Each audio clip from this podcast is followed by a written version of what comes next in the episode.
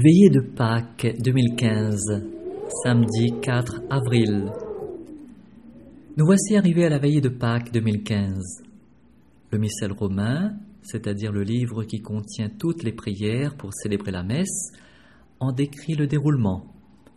Après un rite d'action de grâce pour la lumière, première partie, la Sainte Église, confiante en la parole et la promesse du Seigneur, médite les merveilles que, depuis les origines, celui-ci a réalisées pour son peuple. Deuxième partie. Aux approches du matin de la résurrection, avec les nouveaux membres qui lui sont nés par le baptême. Troisième partie. Elle prend place à la table que le Seigneur lui a préparée par sa mort et sa résurrection. Quatrième partie.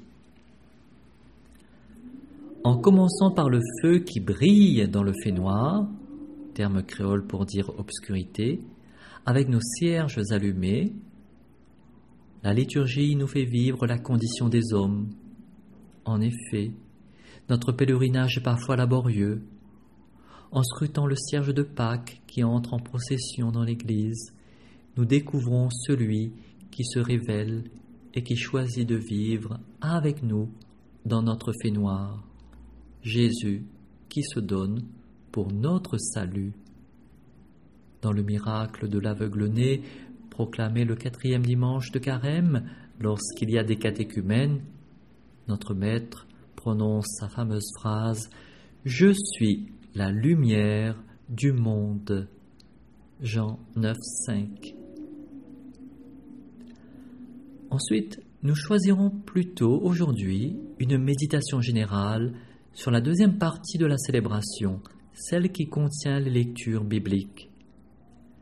La prière introductive nous en donne la trame profonde. Frères et sœurs, nous voici entrés dans la veillée sainte. Écoutons maintenant d'un cœur paisible la parole de Dieu. Voyons comment dans les temps passés, Dieu notre Créateur a sauvé son peuple, et comment dans les temps qui sont les derniers, il nous a envoyé son Fils comme Rédempteur. Demandons au Seigneur de conduire jusqu'à son plein achèvement cette œuvre de salut inaugurée dans le mystère de Pâques. Comment Dieu a-t-il sauvé son peuple dans le passé et pourquoi Jésus est-il notre Rédempteur? Formulons avec d'autres mots l'affirmation de cette prière introductive à la liturgie de la parole. Contre la spirale infernale des vices, bassesses, péchés, corruption qui se répètent partout et en tout temps pour vivre et survivre, Dieu se donne pour mission de renverser ce cercle vicieux pour transformer les malédictions en bénédiction pour changer la mort en vie. Tel est le salut. Le réflexe premier de l'homme est Dieu reste loin de moi, je dois gagner mon salut et ma protection à la force de mes bras. Mais Dieu révèle, et ce n'est pas une invention de la part des hommes, qu'il intervient directement pour notre salut puis personnellement en Jésus. Toute l'histoire de l'Ancien Testament montre qu'il entre dans l'histoire des hommes jusqu'à devenir l'un d'entre eux par solidarité et folie d'amour, Jésus-Christ. Autrement dit, la relecture des événements bibliques et historiques montre que la réalité et les apparences ne coïncident jamais. C'est ce qu'enseigne la professeure Costa Curta dans la section de théologie biblique à l'Université de la Grégorienne, Rome. Il faut découvrir la réalité de Dieu au-delà des apparences des hommes et au fil du temps. L'événement immédiat peut correspondre à une épreuve ou un grave péché. Par exemple, la jalousie et le mensonge. Adam et Ève, Jacob, Joseph et ses frères.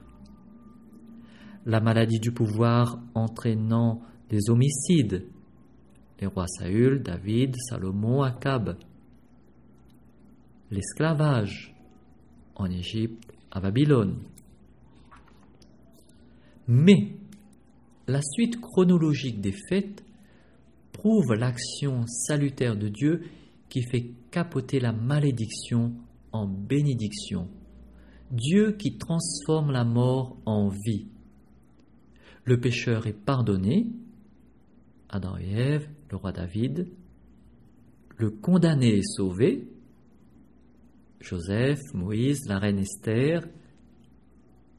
Le perdant devient gagnant et la jalousie familiale surmontée. Jacob, Joseph. L'homme sans enfant et la femme stérile deviennent parents. Abraham et Sarah, Rachel. L'homme sans terre trouve une stabilité. Abraham, l'esclave est libéré. De manière suprême, la pire malédiction, la mort, est vaincue par le Christ pour nous donner la vie éternelle. Tel est le message de grâce de l'Ancien et du Nouveau Testament. La première lecture de la veille de Pâques commence par Genèse 1. En ayant la création du monde en arrière-plan, découvrons l'action de Dieu à travers Genèse 3 avec Adam et Ève. Car l'histoire du couple originel est l'exemple type du péché et de sa transformation par Dieu en salut. Tout d'abord, la grâce et les dons de Dieu sont déformés par le langage ironique et insultant du serpent. Le mensonge flatte ici la tendance de l'homme à vouloir dominer et abuser du prochain. C'est la logique de la loi du plus fort. Dans un moindre mal, c'est se mettre en avant pour se faire valoir. De plus, le mensonge utilise une arme toxique invisible l'oubli des bienfaits de Dieu, qui avait pourtant placé le couple originel dans un paradis. L'oubli, c'est ne pas rendre grâce comme Marie lors de l'Annonciation, et l'oubli crée la jalousie. Un hyper-narcissisme pathologique montre son nez. Le mal né de l'homme qui est en même temps victime d'un mystère du mal qui le dépasse.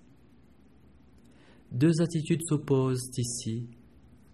Reconnaître sa condition de créature pour servir et louer Dieu avec bonheur, ou refuser son amitié, même en croyant en lui, pour s'enfermer dans la prison de ses calculs humains. Dans le second cas, la réalité et l'amitié avec Dieu sont travesties Dieu peut penser une chose, mais l'intelligence de l'homme le porte à faire et croire autre chose, même en ayant la foi. C'est le doute et ma propre volonté opposée à la confiance en Dieu. Cette confiance s'illustre par la capacité de vivre ensemble. À l'opposé, l'hyper-narcissisme entraîne une difficulté à collaborer et à travailler ensemble. Nous pouvons sur ce thème nous référer un ouvrage paru en septembre 2014, Le bal des égaux, EGO, par le docteur Schmidt, psychiatre au CHU de Toulouse. Le renversement de situation proviendra de l'initiative de Dieu. Le salut est gratuit. La méthode de Dieu est remarquable. Une communication douce et non violente. Adam, où es-tu Que nous pouvons traduire de la manière suivante. Où en es-tu avec toi-même dans le contrôle de tes désirs et la construction de ton identité? Le dialogue entamé par Dieu vise à faire confesser la faute par son auteur afin qu'il puisse vivre un authentique chemin de purification et de vérité sur lui-même. Confesser n'est pas culpabiliser, mais entrer en profonde vérité sur soi. Voilà pourquoi Dieu utilisera la même méthode avec le roi David après son adultère par le biais du prophète Nathan. Second livre de Samuel, chapitres 11 et 12. Dans un premier temps, le dialogue avec Adam ne fonctionne pas. Au contraire, le péché augmente. Le mal engendre le mal car Adam rejette la faute sur sa femme et Ève accuse le serpent. Dans un profil narcissique pathologique, ce n'est jamais ma faute, mais toujours celle de l'autre. Cependant, la bonté de Dieu va se manifester de manière éclatante. Il leur donne une seconde chance et ce qu'ils ont recherché, sa puissance et son intelligence, en ouvrant leurs yeux. Genèse 3, verset 7. Dieu fait découvrir à Adam qu'il sera créateur aussi par son travail. Ève donnera la vie sera co-créatrice comme Dieu. Mais leurs pouvoirs seront vécus dans le mystère du pèlerinage de la vie sur terre, avec ses sueurs et ses douleurs. Le jardin ne donnera plus de fruits automatiquement, le travail pourra devenir fatigant, car la vie des hommes est dorénavant blessée. Adam et Ève ont voulu devenir comme Dieu à travers leurs péchés. Leur désir mal construit les a amenés sur un chemin de perversion et de malheur qui semble encore trop dominer de nos jours. Dieu contre-attaque par un renversement des événements. Vouloir être Dieu leur sera paradoxalement donné par le pardon divin, mais dans le mystère de la vie humaine. La souffrance et la fatigue sont la preuve qu'ils ne peuvent être Dieu par eux-mêmes et qu'ils sont appelés à ne plus pécher. Dieu les a fait entrer dans un processus éducatif afin de les aider à changer de comportement et devenir davantage adultes. Ils doivent prendre acte de leur faiblesse et de leurs conditions mortelles afin de reconnaître qu'ils ont besoin de la grâce de Dieu, c'est-à-dire de son salut. À travers le dialogue avec Dieu, le signe du péché devient le lieu de la grâce. Voilà le grand basculement. L'histoire d'Adam et Ève se termine donc bien. Derrière les apparences du drame, il leur faut apprendre à lire la réalité de Dieu qui annonce ici la suite des événements bibliques et leur issue dans le Christ. Sur la croix, Jésus n'est pas une simple victime de la violence. Il récupère toutes les malédictions des hommes pour les transformer en pardon.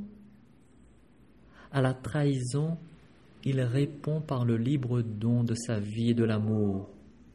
Le péché est pardonné. Père, pardonne-leur, ils ne savent pas ce qu'ils font. Luc 23, 34. C'est cela l'expérience de Pâques, la merveille que nous célébrons en cette nuit sainte.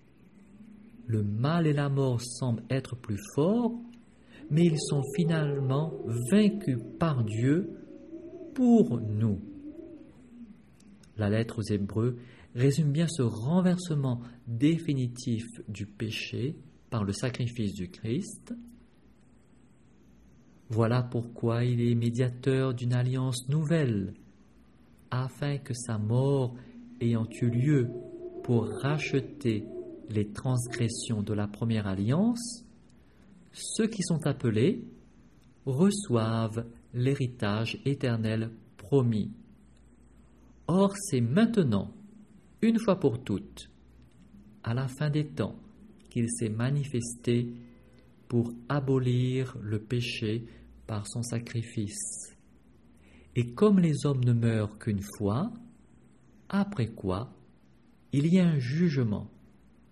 Ainsi, le Christ, après s'être offert une seule fois pour enlever les péchés d'un grand nombre, apparaîtra une seconde fois, hors du péché, à ceux qui l'attendent pour leur donner le salut. Lettres aux Hébreux chapitre 9, versets 15 et 26-28.